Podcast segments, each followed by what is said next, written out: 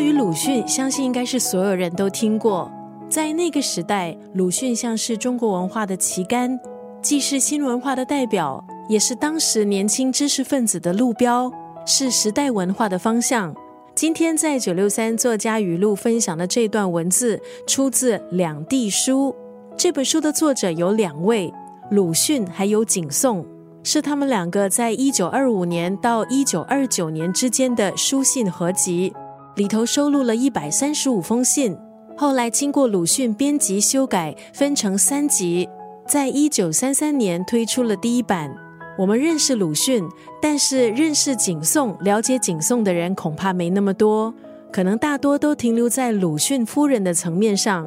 在鲁迅的光环下，再耀眼也难显光辉。这部《两地书》的第一个部分写的其实是景颂在女师大的一些事迹，第二部分呢是他还有鲁迅，一个在厦门，一个在广州，当时的通信以生活琐事居多。但是关爱之情溢于言表。第三个部分收集的是两人北京、上海的通信，同样的是以生活琐事居多，但是也可以感受到两人之间的关心之情。今天在空中就要分享两地书当中的这一段文字：滔滔不绝很容易，可是我只想和你在一个慢下来的世界交谈。